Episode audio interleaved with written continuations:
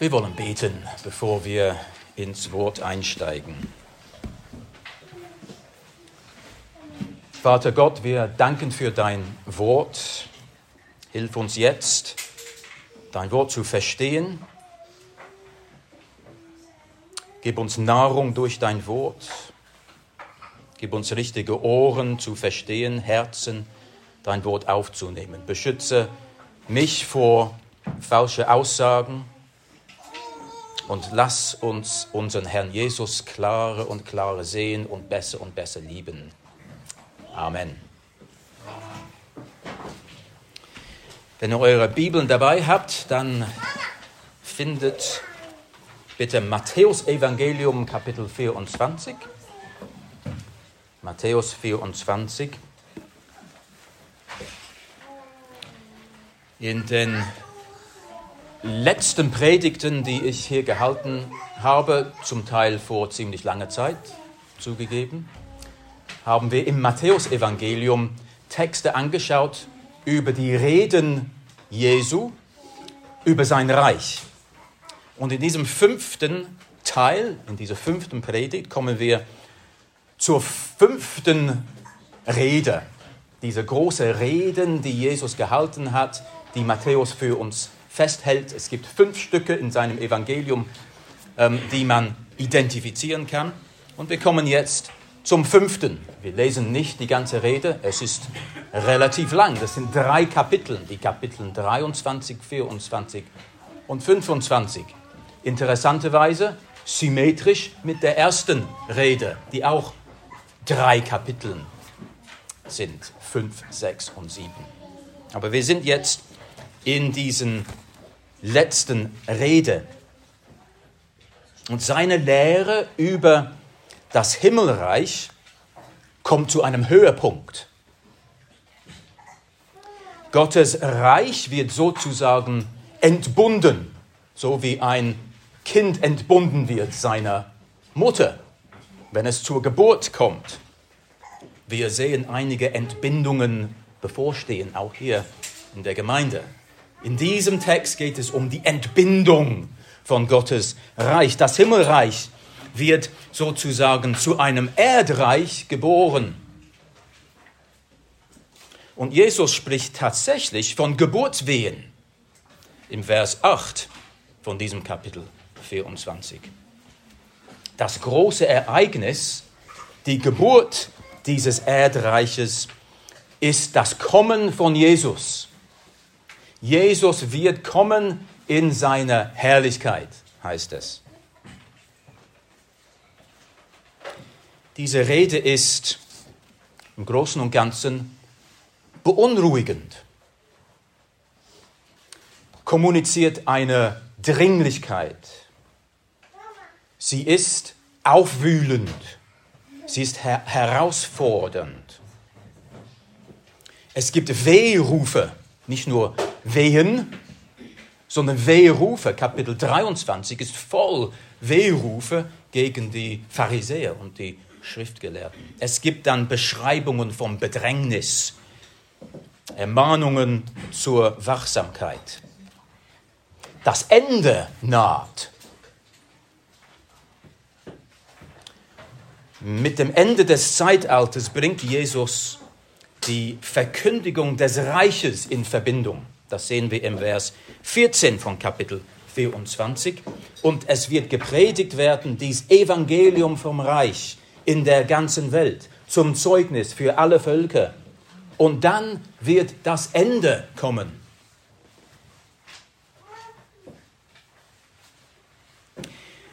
Wir werden einsteigen und Verse lesen ab Vers 36. Aber bevor wir lesen, eine Frage vielleicht an die Kinder. Nicht nur an die Kinder, sondern an uns alle. Die Frage ist, Jesus kommt wieder, das haben wir gehört, das steht hier. Aber wann kommt Jesus? Weißt du, wann Jesus kommt? Wer weiß, wann Jesus kommt? Ich sehe keine Hände. Und das ist eigentlich gut so, weil niemand weiß, wann Jesus kommt. Das wird er uns selber sagen. Wir lesen in der Bibel, wir lesen in diesem 24. Kapitel ab Vers 36. Wir steigen ein, wir sind mitten in diese Rede und Jesus hat gesagt, dass er kommen wird. Aber wann? Vers 36. Von dem Tage aber und von der Stunde weiß niemand. Auch die Engel im Himmel nicht. Auch der Sohn nicht. Sondern allein der Vater. Denn wie es in den Tagen Noahs war, so wird auch sein das Kommen des Menschensohnes. Denn wie sie waren in den Tagen vor der Sintflut, sie aßen, sie tranken, sie heirateten, sie ließen sich heiraten bis an den Tag, an dem Noah in die Arche hineinging. Und sie beachteten es nicht, bis die Sintflut kam und raffte sie alle dahin. So wird es auch sein beim Kommen des Menschensohnes. Dann werden zwei auf dem Felde sein. Der eine wird angenommen, der andere wird preisgegeben. Zwei Frauen werden mahlen mit der Mühle. Die eine wird angenommen, die andere wird preisgegeben. Darum wachet, denn ihr wisst nicht, an welchem Tag euer Herr kommt. Das sollt ihr aber wissen. Wenn ein Hausvater wüsste, zu welcher Stunde in der Nacht der Dieb kommt, so würde er ja wachen und nicht in sein Haus einbrechen lassen. Machen wir eine kurze Pause hier. Wir sehen also, Jesus sagt ganz deutlich, klar und deutlich, dass niemand weiß, außer der Vater weiß, wann er, Jesus, der Menschensohn, Jesus spricht von sich als Menschensohn hier, dass er wiederkommt. Er, klar, er war schon da auf Erden, er hat mit den Leuten gesprochen, aber er redete davon, dass er nochmal kommen wird und dann in Herrlichkeit. Nicht in Niedrigkeit, nicht als Kind, als Baby, sondern in seiner Herrlichkeit. Davon reden wir jetzt. Und niemand weiß wann. Es wird eine Überraschung sein. Gewisse Leute werden bös überrascht sein, wenn Jesus wiederkommt. Bevor wir weiterlesen, eine zweite Frage an die Kinder, an uns alle. Jesus kommt wieder. Ist es gut, dass er wiederkommt? Das, was eigentlich wie eine dumme Frage sich anhört, ist vielleicht nicht ganz so dumm. Ist es gut, dass Jesus wiederkommt? Was ist deine Antwort darauf? Wir haben schon gelesen, für einige wird es nicht gut sein. Sie werden überrascht und nicht vorbereitet sein. Aber für andere wird es herrlich sein, dass Jesus wiederkommt. Und wir wollen unter denjenigen sein, für die es herrlich ist, wenn er wiederkommt. Wir lesen weiter. Vers 44. Darum, weil es eine Überraschung ist und weil niemand weiß. Darum seid auch ihr bereit, denn der Menschensohn kommt zu einer Stunde, da er es nicht meint. Wer ist nun der treue und kluge Knecht, den der Herr über seine Leute gesetzt hat, damit er ihnen zur rechten Zeit zu essen gebe? Selig ist der Knecht, den sein Herr, wenn er kommt, das tun sieht. Wahrlich, ich sage euch, er wird ihn über alle seine Güter setzen. Wenn aber jener als ein böser Knecht in seinem Herzen sagt, mein Herr kommt ja lange nicht, und fängt an, seine Mitknechte zu schlagen, isst und trinkt ähm, mit den Betrunkenen, dann wird der Herr dieses Knechts kommen und an einem Tage, an dem er es nicht erwartet und zu einer Stunde, die er es nicht kennt, und wird ihn in Stücke hauen lassen und ihm sein Teil geben bei den Heuchlern. Da wird sein Heulen und Zähne klappen. An dieser schrecklichen Zeile hören wir mal auf zu lesen einmal. Jesus sagt uns, Vers 42, seid wach, seid wachsam, halte Ausschau auf Jesus. Seid, Vers 44, seid bereit. Und nicht deswegen, weil du etwa Jesus verpassen wirst, nicht merken wirst, dass er kommt, du wirst es übersehen oder überhören. Nein, wenn Jesus wiederkommt in Herrlichkeit, die Bibel sagt uns, es wird niemand das übersehen oder überhören. Er wird kommen mit großem, lautem Schrei, mit Posaunenschall. Alle werden es sehen. Mit Schreck oder mit Freude. Es ist vielmehr so, dass Jesus dich schlecht darauf finden könnte, wenn er kommt. Dass, dass er dich kalt erwischt, sozusagen. Und, und das will er nicht. Deswegen will er, dass du bereit bist. Dass du bereit bist für sein Kommen. Nun, du kannst, das Problem ist nicht wahr, du kannst nicht einfach für einen bestimmten Zeitpunkt dich vorbereiten, so wie für eine Prüfung. Du weißt, du hast nächste Woche 10 Uhr Dienstag eine Prüfung. Du lernst dafür. Du kannst, du kannst lernen, du kannst morgen lernen und du weißt, du hast übermorgen und übermorgen kannst lernen, damit du vorbereitet bist für diese Prüfung in 10 Tagen. Oder für einen Sportanlass. Du hast ein Fußballspiel, du hast ein Schwimmrennen, Du weißt, wann es stattfindet. Und du trainierst.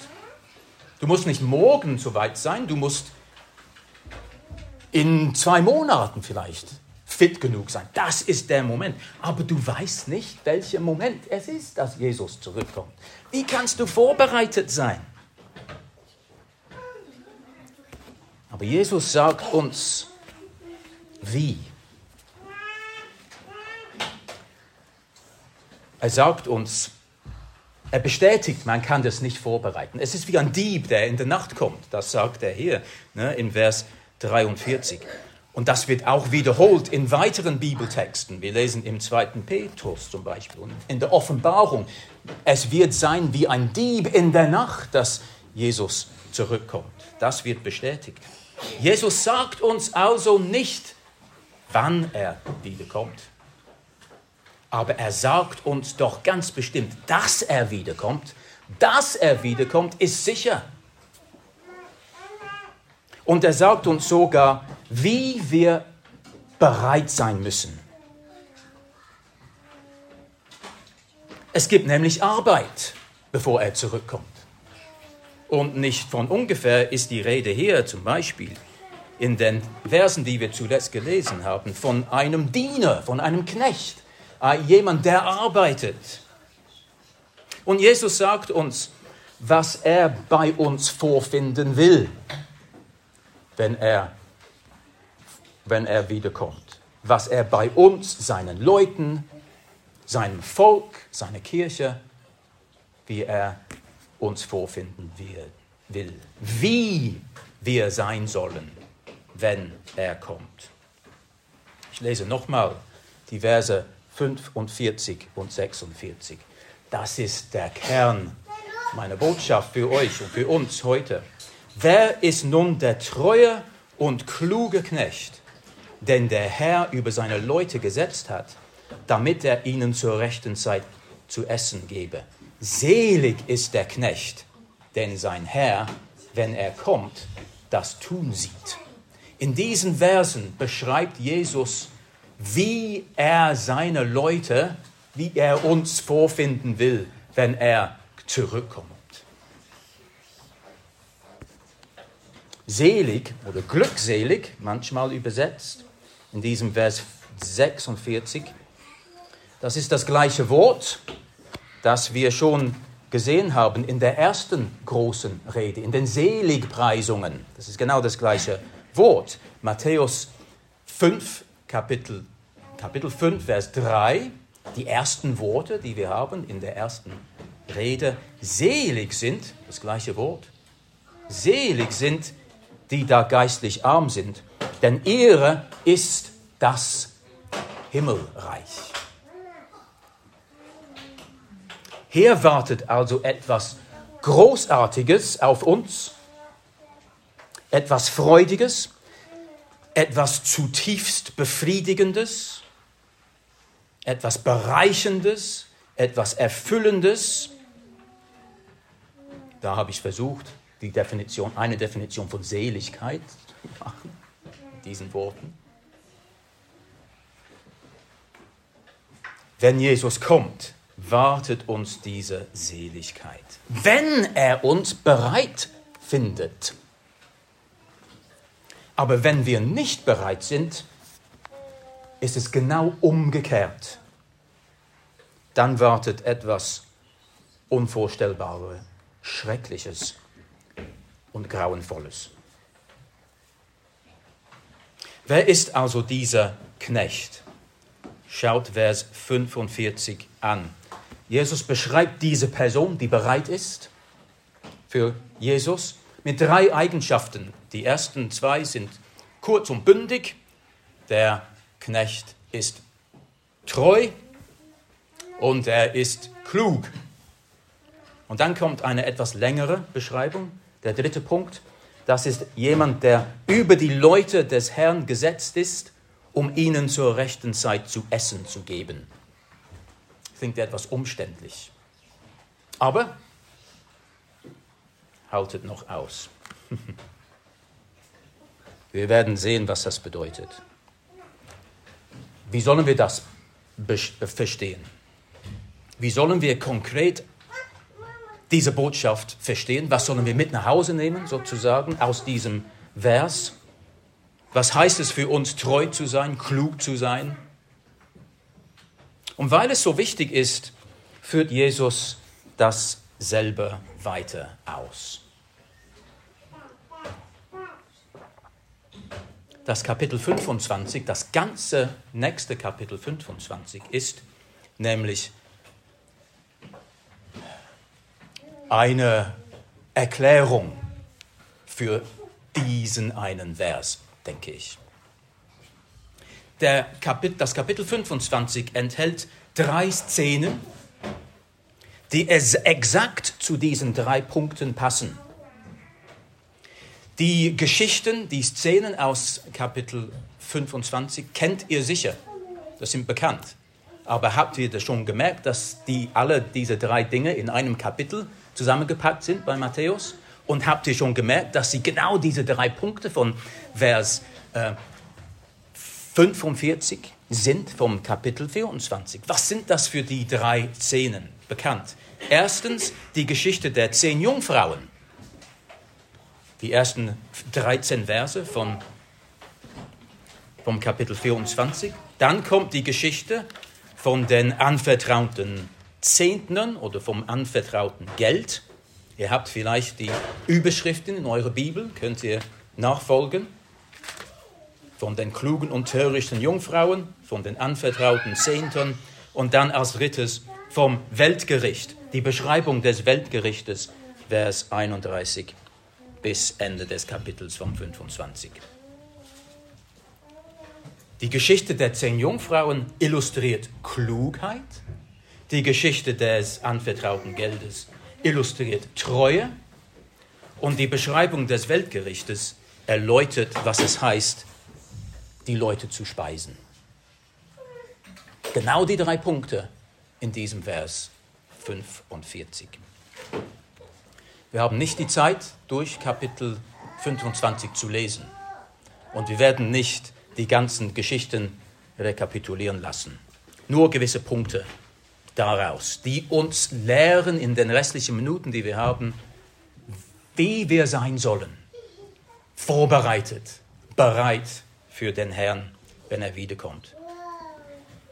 Alle diese drei Geschichten oder Szenen sind interessante gleich aufgebaut. Die sind unterschiedliche Erzählungen, aber die haben eine ganz ähnliche parallele Struktur. Sie unterscheiden alle drei zwei Gruppen von Menschen. Das sind diejenigen, die bereit sind für den Herrn und diejenigen, die nicht bereit sind für den Herrn. Und alle drei beschreiben die Folgen des Bereitseins oder halt beziehungsweise die Folgen des Nichtbereitseins. Das ist einerseits Belohnung und Beglückung für diejenigen, die bereit sind. Das ist in der Geschichte der Jungfrauen, dass sie in der Hochzeit sind. Sie sind zugelassen zu der Hochzeit. Sie freuen sich, das ist ein Riesenfest. In der Geschichte der Knechte, sie, haben, sie sind eingeladen zur Freude des Herrn. Und in der letzten, sie sind Erben des Reiches, sie haben ewiges Leben. Und die Gruppe jeweils, die nicht bereit waren, genau das Umgekehrte. Sie stehen vor einer verschlossenen Türe. Sie sind nicht zugelassen zum Fest. Sie werden herausgeworfen mit Heulen und Zähneklappen in der Finsternis. Vers 30. Sie gehen ins ewige Feuer, eine ewige Strafe. Vers 41 und 46. Steht viel auf dem Spiel. Steht viel auf dem Spiel.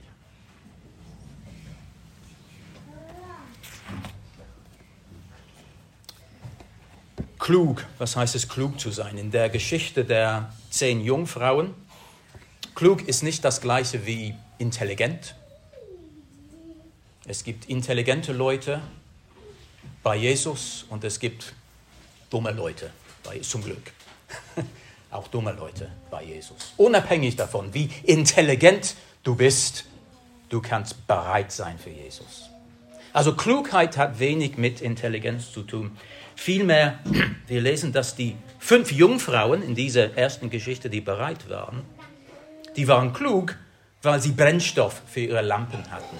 Sie brauchten funktionierende Lampen, die Öl brauchten, um eine Flamme zu zünden für dieses Fest. Sie wussten, dass sie auf den Bräutigam warteten, der jederzeit kommen konnte. Sie wussten, dass sie brennende Lampen haben für das Hochzeitsfest, dass sie brennende Lampen benötigten.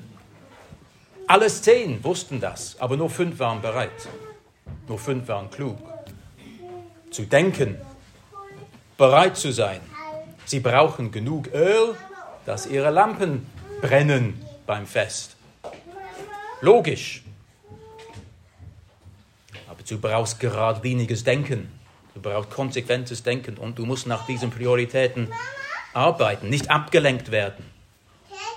Die fünf törichte Jungfrauen waren vielleicht nicht faul, ja, aber sie hatten sehr viel zu tun gehabt. Aber das Wichtigste hatten sie aus den Augen verloren. Und sie waren deswegen töricht und nicht klug. Sie wurden abgelenkt. Sie waren nicht bereit, als der Bräutigam zurückkam. Was heißt es für uns dann als Christen, klug zu sein? Wir müssen wissen, dass Jesus jederzeit wiederkommen könnte, wird und dass dann die Türe zugemacht wird. Und wir müssen so bereitstehen, wie der Herr uns haben will. Wir müssten nicht mit nebensächlichen Dingen abgelenkt werden. Wir müssen das Wichtigste nicht vernachlässigen. Unser Blick auf den Herrn, vorbereitet zu sein, wie er das haben will. Schaust du sehnlichst dem Herrn Jesus Christus entgegen? Lebst du so, wie sein Wort erklärt, wie du leben solltest? So will er dich vorfinden, damit, wenn er kommt, du sofort bereit bist und mit hineingehst in dieses Riesenfest am Ende.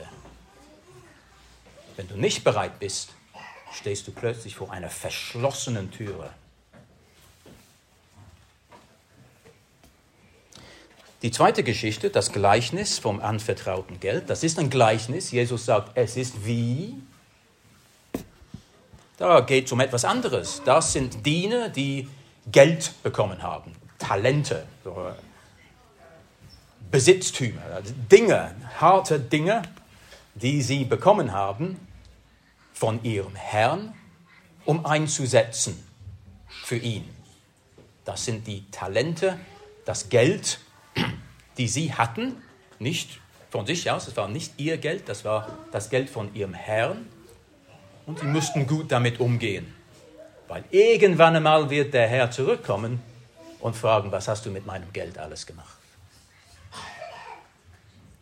Und die, die bereit waren, werden als treu bezeichnet. Das Wort treu und tüchtig. Was hatten sie gemacht?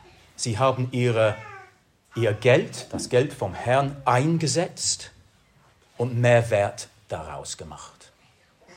Und der, der nicht treu war, der wird als böse und faul beschrieben, der hat nichts gemacht mit dem Geld, das er vom Herrn bekommen hat.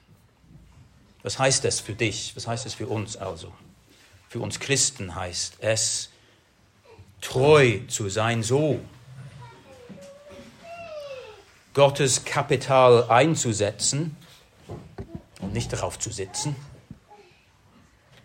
Das heißt, ein gewisses Risiko eingehen für, für ihn, mehr daraus machen und nicht aus Furcht vor Verlust oder Blamage einfach auf sein Kapital zu sitzen oder es zu verstecken, zu begraben, um es ja nicht zu verlieren. Das war nicht genug. Der Herr kam zurück und wollte Mehrwert sehen. Wie gehen wir mit seinem Kapital um? Sind wir vorbereitet, wenn er zurückkommt? Setze deine Arbeitskraft ein, deine Zeit, deine Talente, dein Geld. Setze sie für Gott ein, für die Kirche, für das Evangelium, für die Mission, für die Dinge, die Gott lieb sind für sein Reich. So wirst du bereit sein, wenn er zurückkommt. Und das dritte, die dritte Szene mit der Überschrift bei mir in meiner Bibel vom Weltgericht. Das ist der krönende Abschluss von dieser fünften Rede. Ein großartiger Text, ein weitreichender Text, ein konsequenzschwerer Text. Es ist kein Gleichnis diesmal. Jesus sagt nicht, es ist wie, er beschreibt vielmehr, wie es wirklich sein wird, wenn er zurückkommt. Jesus erzählt dasselbe über sein Zurückkommen, was er vorhat, was geschehen wird. Er beschreibt, wie es wird, wenn er in Herrlichkeit kommt und die ganze Welt richtet. Alle Völker werden vor ihm versammelt werden, Vers 32. Und er wird sie voneinander scheiden, wie ein Hirt die Schafe von den Böcken scheidet. Und nach welchem Kriterium scheidet er dann diese Leute? Wie würdest du diese, diese Szene schreiben?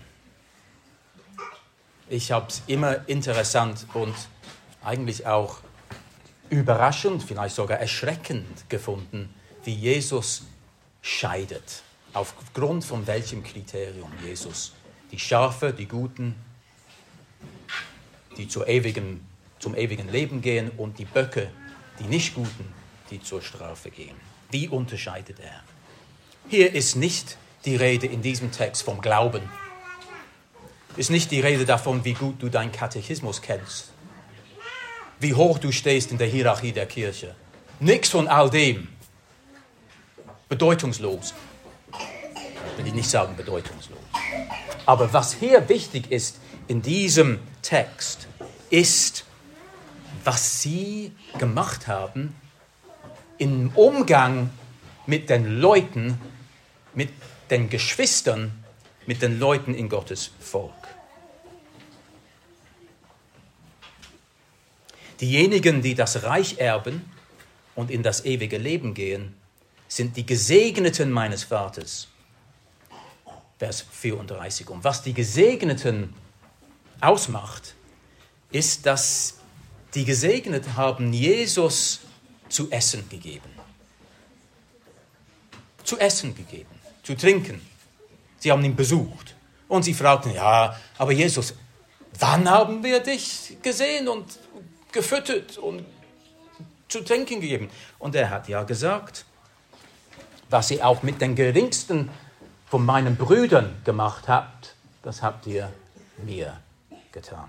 Jesus identifiziert sich mit seinen Geschwistern, mit der Kirche, mit den Glaubenden auf dieser Erde. Und indem man ihnen dieses, diesem Volk zum, zum Essen bringt und zum Trinken versorgt hat, hat man auch Jesus selber versorgt. Das ist Glaube in Aktion. Es ist vielleicht einfach. Aber wie viele von uns nehmen uns Sorge so praktisch für die Geschwister? Wir beten, ich bete für dich. Schön und gut. Aber bringst du deinen Geschwister etwas? Hilfst du ihm, ihr praktisch? Verantwortung mittragen für das Wohlergehen der Leute, des Hauses, des Gesindes, wie es heißt in Eberfelde. Das Haus des Herrn. Was heißt es also für, unsere, für uns als Christen, bereit zu sein für Jesus? Es heißt eigentlich in den Worten von Paulus, nicht müde werden, Gutes zu tun.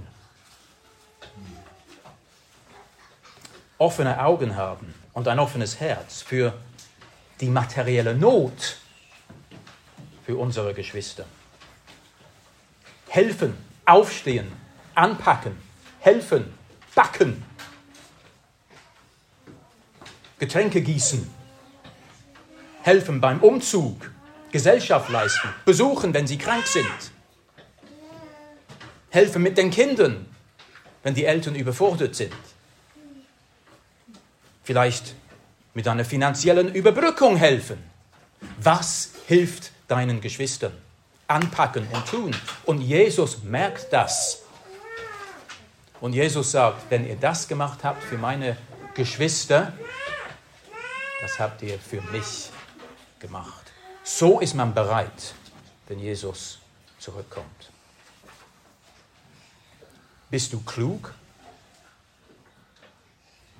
Bist du treu? Und fütterst du die Seinen, wenn ich das so kurz zusammenfassen darf. Es steht viel, steht viel auf dem Spiel. Wir müssen bereit sein, wenn Jesus zurückkommt. Und wenn er uns bereit findet, ist die Belohnung, ist die Freude riesengroß. Und wenn wir nicht bereit sind, ist es grauenvoll. Jesus kommt bestimmt zurück. Und meine Frage an die Kinder, an euch alle dann, ist es gut, wenn er zurückkommt? Was meint ihr denn? Ist es gut, wenn Jesus zurückkommt?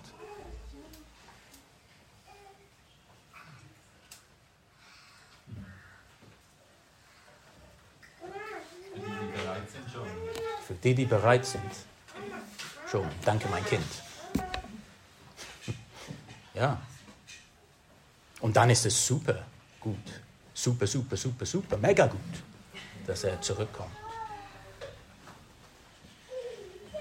Und es ist dringend wichtig, dass er dich bereit findet. Und Jesus sagt uns, was ihm dabei wichtig ist. Er lässt uns nicht im Dunkeln. Sei klug, fokussiert, nicht abgelenkt, erwartungsvoll, gerüstet.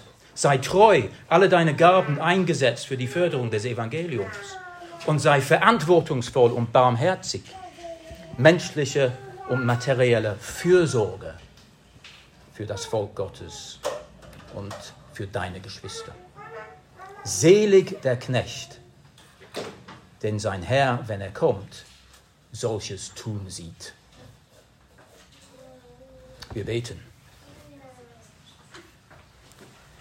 Herr Jesus Christus, danke dass du wieder kommst. Das glauben wir, wir vertrauen darauf. Du sagst uns, du versprichst, dass du wiederkommst. Und wir freuen uns. Wir freuen uns darauf. Hilf uns, dich und dein Kommen nicht aus den Augen zu verlieren. Hilf uns vor allen anderen Dingen, vor allen anderen Dingen bereit zu sein. Das heißt, klug und treu und deiner Familie, unsere Geschwister zu versorgen.